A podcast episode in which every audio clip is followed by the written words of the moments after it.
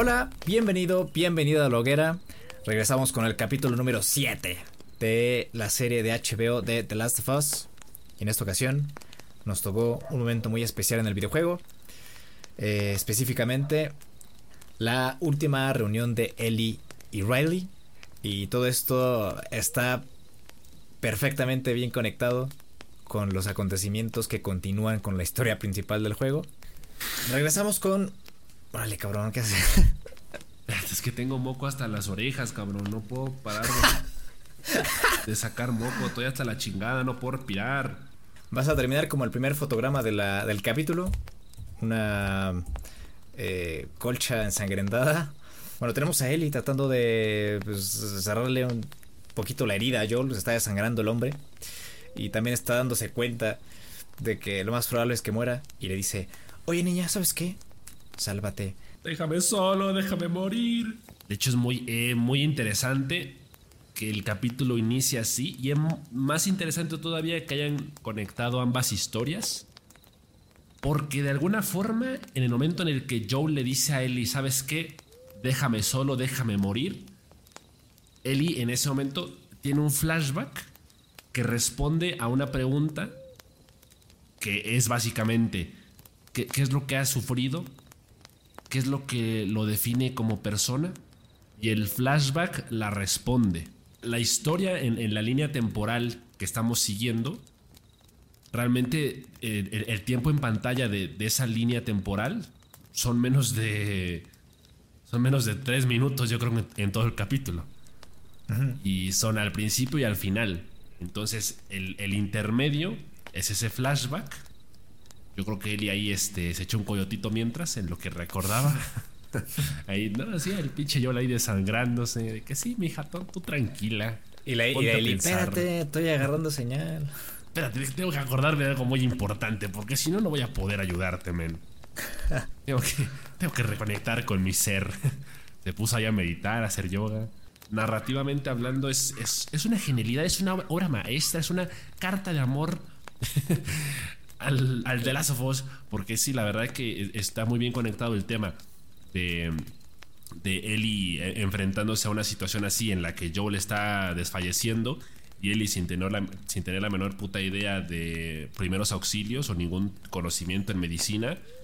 De pronto es como de, ¿qué hago, meneta? ¿Lo voy a dejar aquí solito? Y es como, no, no porque, porque yo sé de dónde vengo, sé quién soy, sé lo que he pasado, sé lo que he tenido que soportar y pues no voy a rendir tan fácil.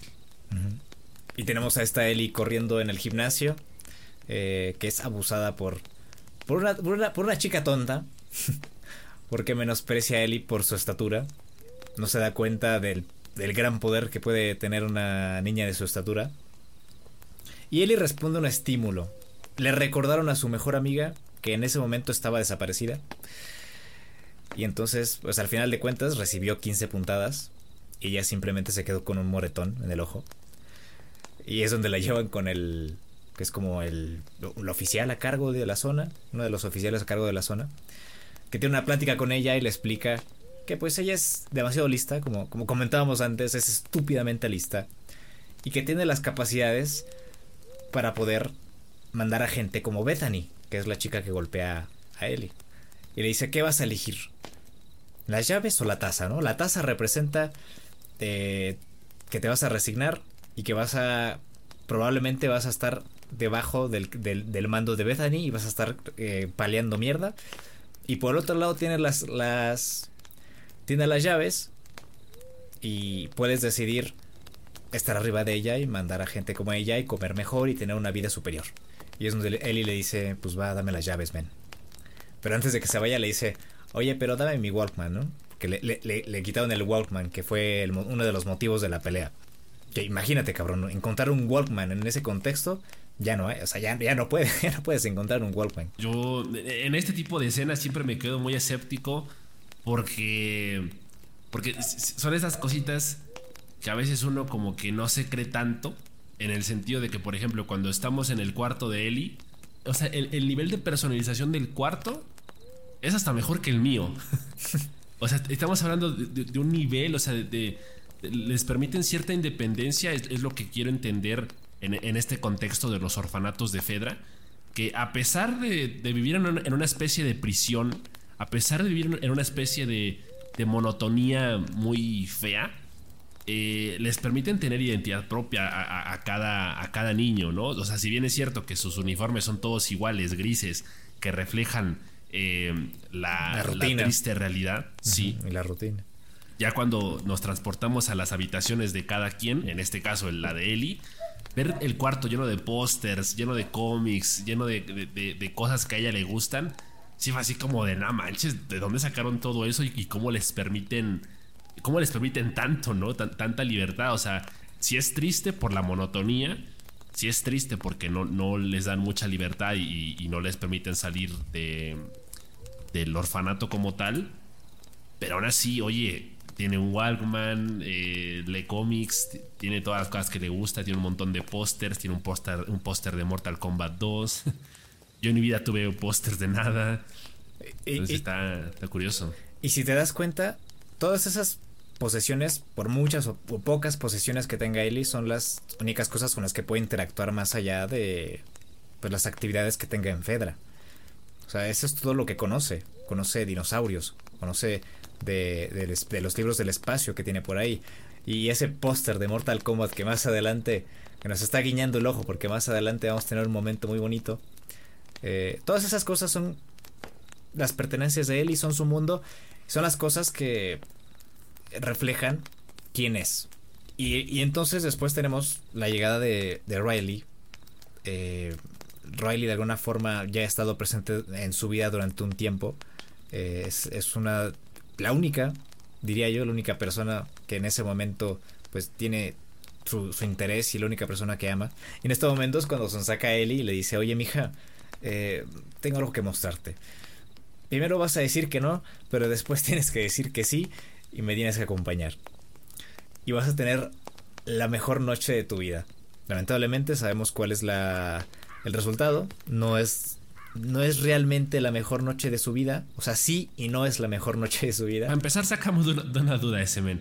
Porque eh, eh, en el videojuego, él y Riley se llevaban tantos años. ¿Eso es canon? ¿La diferencia de edad? Porque aquí se menciona que Riley está unas semanas de cumplir 17. Ajá. Y Ellie tiene 14. Yo recuerdo que Riley era mayor que Ellie, sí. Porque de alguna forma Riley era como su hermana, como si fuera su hermana mayor y la protegía eh, mientras estaba en Fedra. Era alguien a quien respetaba. Y, aparte de ser alguien a quien respetaba, era alguien que, veía como un par. Y, era de plano su, modelo a seguir, porque a mí hasta me da, la me da la impresión de que Ellie muchas veces basaba su personalidad en Riley. Porque era como de, mira, es que ella es rebelde, es que ella es ruda, es bravucona, es intrépida. Yo quiero un poquito de eso. Porque Eli es más joven, Eli no, sabe mucho, eh, desconfía de su propio potencial y de alguna forma anhela convertirse en, la sombra de, Riley y seguir sus pasos. Pero el, capítulo poco a poco em, empieza a plantear la diferencia entre estos dos personajes, precisamente desde la escena en la que regañan a Ellie, porque es ahí cuando, ante la ausencia de Riley, Ellie se empieza a, valorar, a valorar un poquito a sí misma y es como de, oye, yo estoy hecha para grandes cosas. Yo, o sea, puedo fiarme de, mi, de mi intelecto, de mi ingenio, para, para, hacer grandes cosas en la vida. O sea, no, no, tengo que estar toda la vida en este hoyo.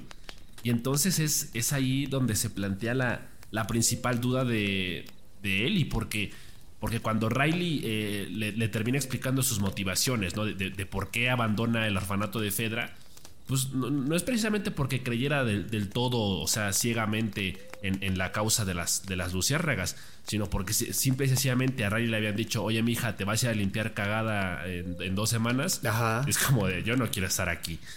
Entonces, er, eh, Eli en ese momento siente como eh, este conflicto de, bueno, a mí, me, a mí me deparan cosas mucho más grandes que a mi amiga, pero yo quiero estar a su lado y quiero que ella esté conmigo, pero que de alguna forma Ellie en ese momento es un poquito egoísta porque eh, que Riley se quede en Fedra es arrastrarla a su miseria.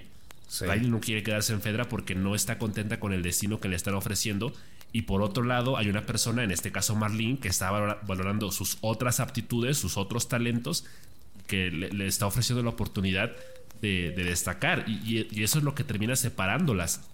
Sin embargo, son almas gemelas. O sea, a pesar de sus diferencias, eh, bien dicen que los opuestos se atraen. Entonces, eh, en el fondo son lo más distinto del mundo, por más que Ellie quiera parecerse a ella pero aún así se complementan y, se idolatran eh, una a la otra. Digo, Ellie la tiene más como en un concepto de hermana mayor, pero eso no evita que, esté enamorado de, esté enamorada de ella.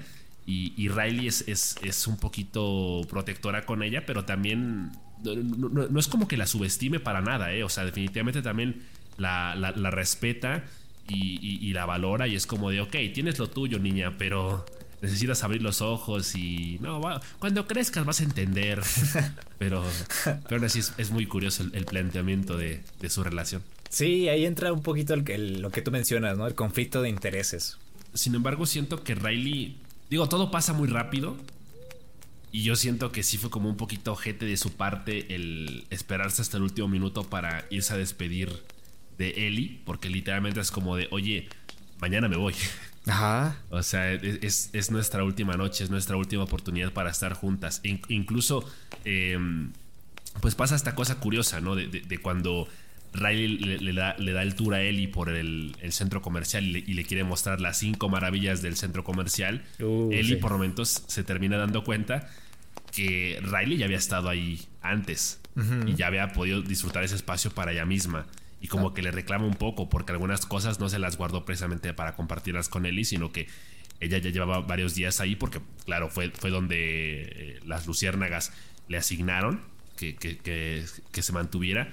Probablemente Riley sabía que inevitablemente ese era su destino, trasladarse a, otro lugar y sencillamente no, no, quería tener que despedirse de, él y no quería tener que, que hacer realidad esa, esa despedida. Sí, probablemente la despedida iba a ser más rápida. Probablemente Riley nada más iba a entrar por su ventana y decir adiós. Pero esta oportunidad que le ofrecen las luciérnagas, o este mandado que tiene que hacer dentro del centro comercial, sirve también como pretexto para darle el tour a Ellie y para que pues tengan una noche para, para no olvidar. Y, algo que me gustó mucho del episodio es la inocencia de Ellie y el desconocimiento del mundo antiguo. Y justamente cuando entra y Riley le prende la luz, eh, esa luz en su carita, güey, y ver, cómo eh, observa los pasillos y las tiendas, los escaparates, todos esos pequeños detalles que nosotros pasamos por alto, Eli los añora y, y Eli los disfruta en ese momento.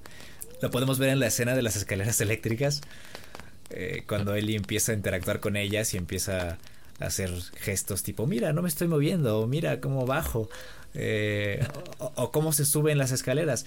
Y en ese momento también, en, el momento de las escaleras, empezamos a ver un poquito eh, eh, cuál es, qué es lo que Ellie siente por Riley.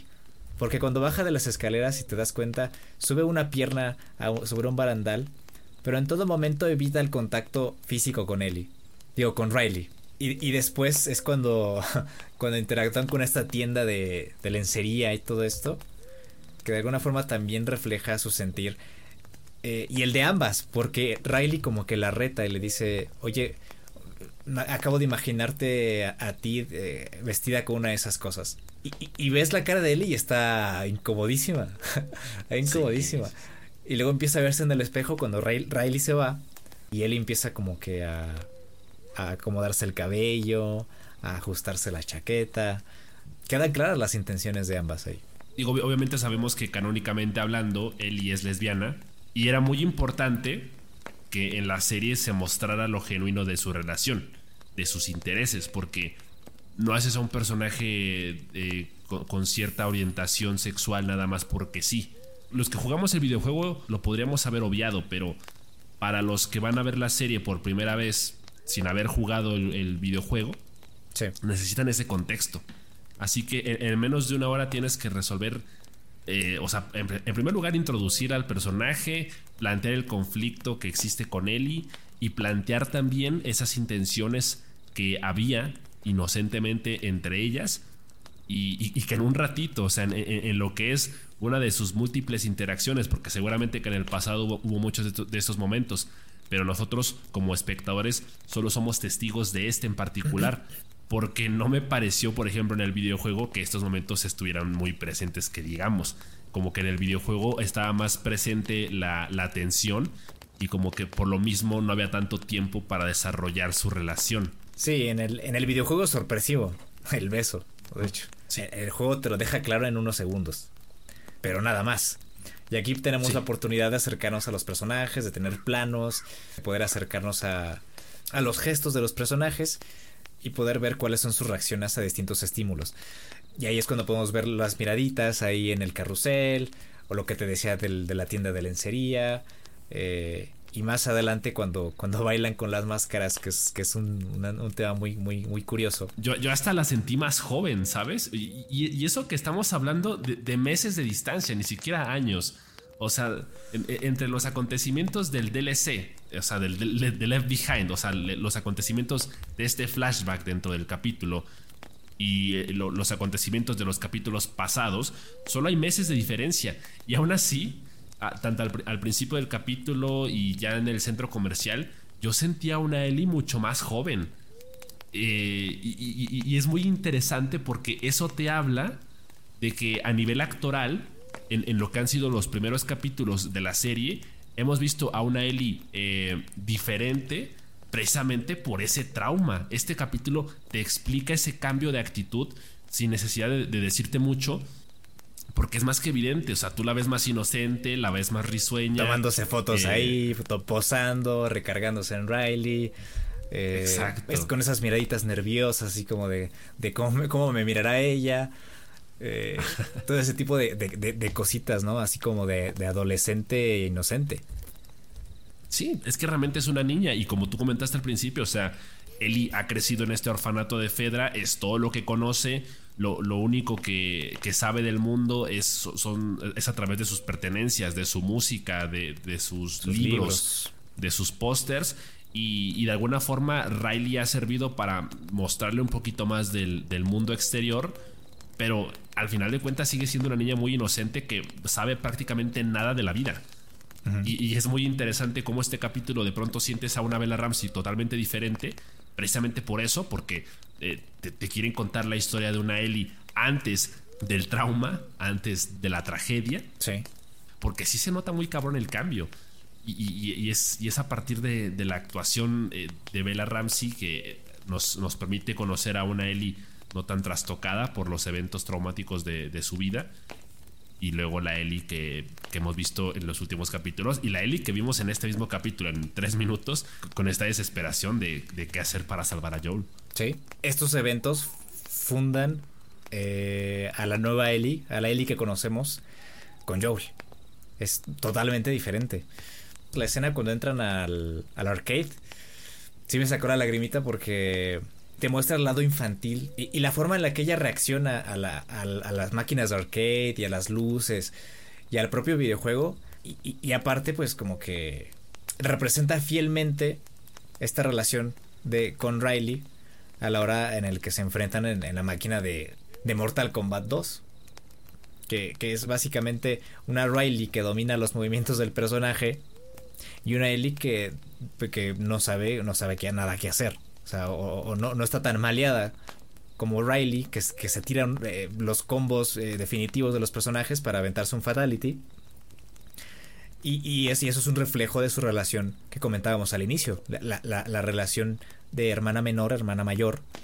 Si queremos llamarlo, esa admiración que, que siente por, por Riley y, y, pues también más allá de la admiración, el, el, amor que siente por ella. Definitivamente es un momento que te hace sentir mucha lástima por Ellie, porque ahí es donde te das cuenta que pues es una niña que prácticamente creció sin infancia, o sea, no tuvo infancia porque no tuvo oportunidades de divertirse como un niño de, de décadas o de generaciones pasadas.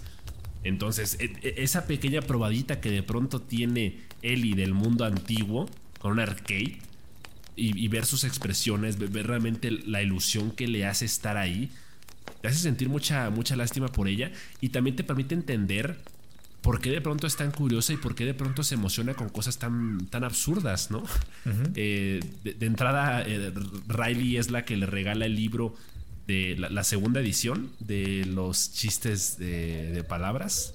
de Will, Will Livingston. sí, sí, sí, la segunda edición del, del, libro de chistes pendejos de, del Will Livingston.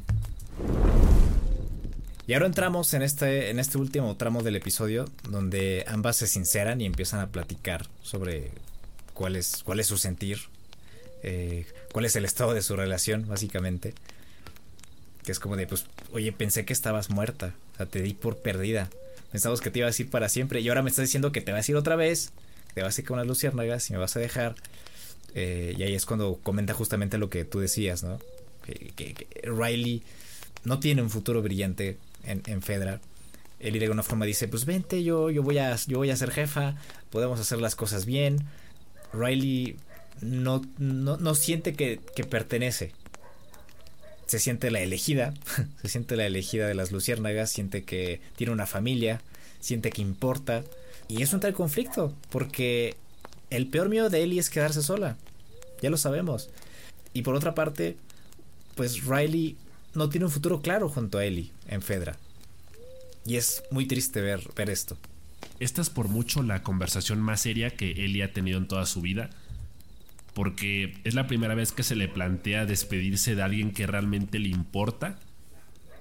Y, aquí ya estamos hablando de su futuro. A pesar de tener 14 años, Eli ya piensa en la posibilidad de algún día ser, estar al mando, ser superior dentro de los oficiales de Fedra.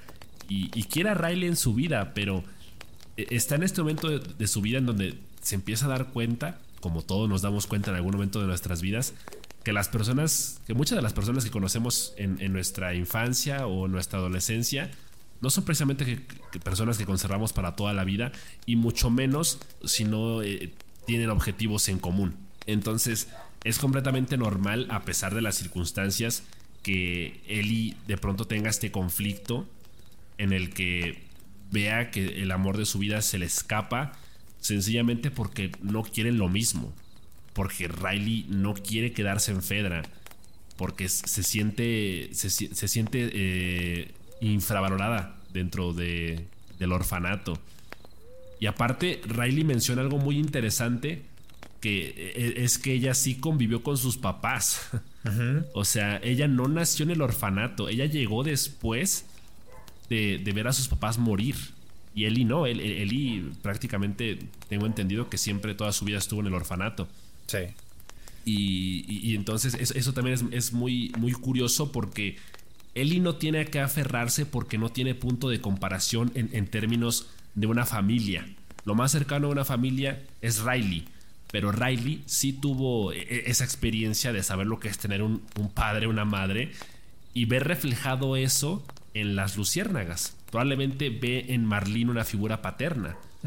E, entonces es, por eso que ella no se la piensa dos veces por más que le importe Ellie, por más que la quiera, ella sabe que, lo que realmente anhela es la sensación de pertenecer a una familia. Y en este caso, por el contrario, Ellie lo que anhela es la sensación de que hay algo para lo que pueda servir en este mundo y que pueda aspirar a más.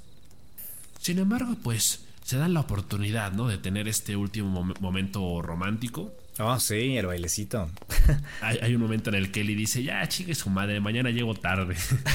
mañana, llego toda desvelada, pues qué, es una noche, men. Que a, pesar de que a Ellie ya le habían como este dado el ultimátum, ¿no? De que ya, men, es la última que me haces. Que es cuando te digo que Ellie pues tiene este despertar. Que es cuando dice, ¿sabes qué? Todo o nada, todo o nada, no te vayas. Y también hay conexiones con Joel en, en este episodio en el momento en el que Riley le dice que tiene sorpresas para ella, que tiene cinco maravillas para mostrarle, Ellie empieza a hacerle preguntas. le dice, ¿qué me vas a enseñar? Eh, ¿Un cómic nuevo? ¿Una nave espacial? Eh, ¿Un dinosaurio? Es un reflejo de ese momento que tiene con Joel en la segunda parte cuando Joel le muestra el museo. Y, me parece inteligente porque este episodio y el resultado de, del ataque del infectado que sucede después y de Riley y Ellie con las mordidas en los brazos empieza a construir la Ellie que continúa con la historia principal del juego. Porque en este momento Riley empieza a hablar de las dos opciones que tienen después de, infectarse. Que dice, una es tomar la salida fácil. Eh, solamente toma una bala y es indoloro y es inmediato. Pero tenemos otra opción, ¿no? Y es seguir adelante. Esperar dos minutos, dos días, el tiempo que tome, podemos ser poéticas y perder la, mente juntas. En este momento ya no tenemos que ver a Ellie matando a Riley. De, alguna forma eso ya lo vimos con Sammy Henry. Ya vimos cuál es el resultado de que alguien que tú ames o alguien que tú quieres se infecte y, tengas que tomar la decisión de, matarlo. Y aquí centran la atención en, esas, en esa promesa de Riley, justamente el agarrón de manos, ese, pequeño apretón de Ellie con Riley, y después nos, trasladan a, a, Ellie con Joel.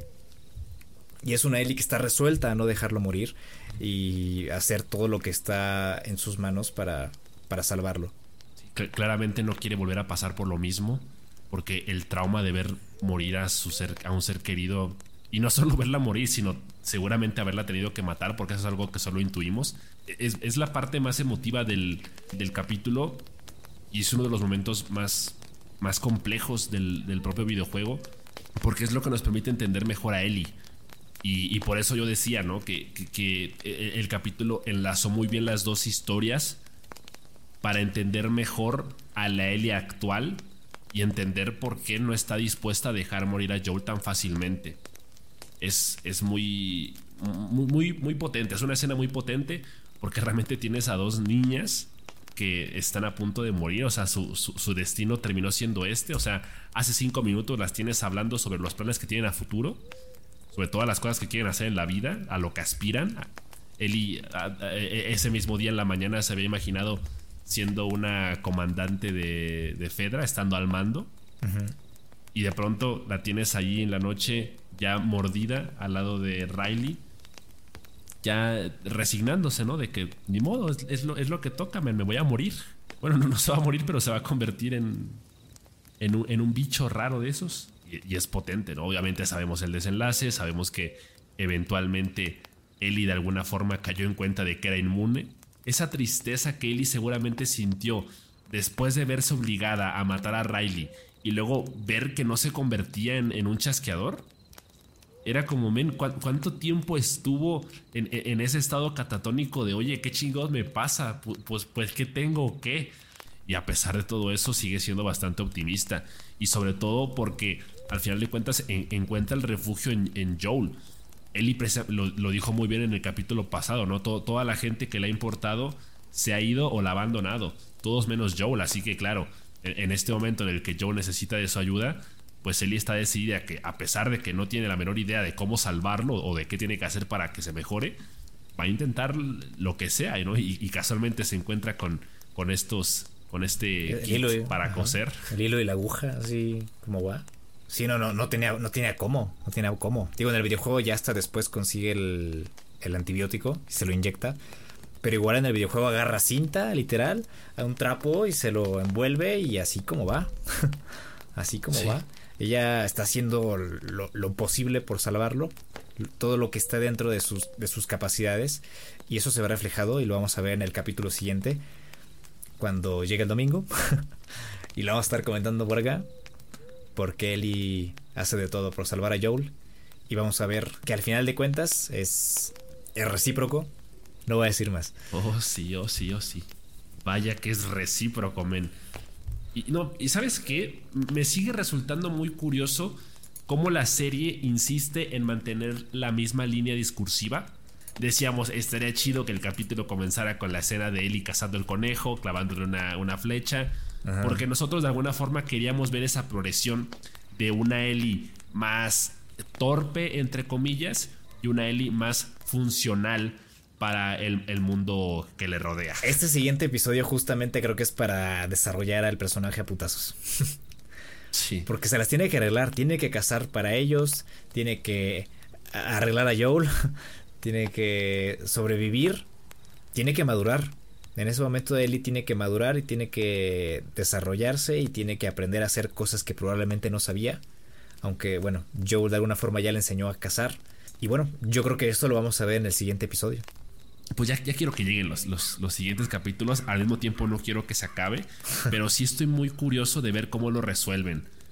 Y, sobre todo, yo me pongo ahorita en los zapatos del espectador promedio que no jugó el videojuego.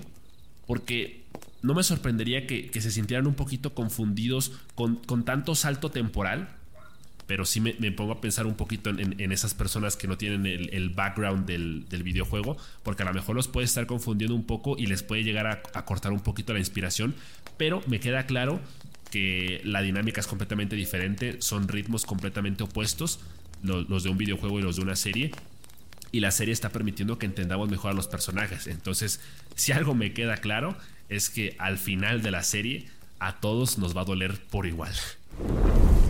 Y pues bueno, nos estaremos viendo entonces la próxima semana para comentar el capítulo número 8 de la serie.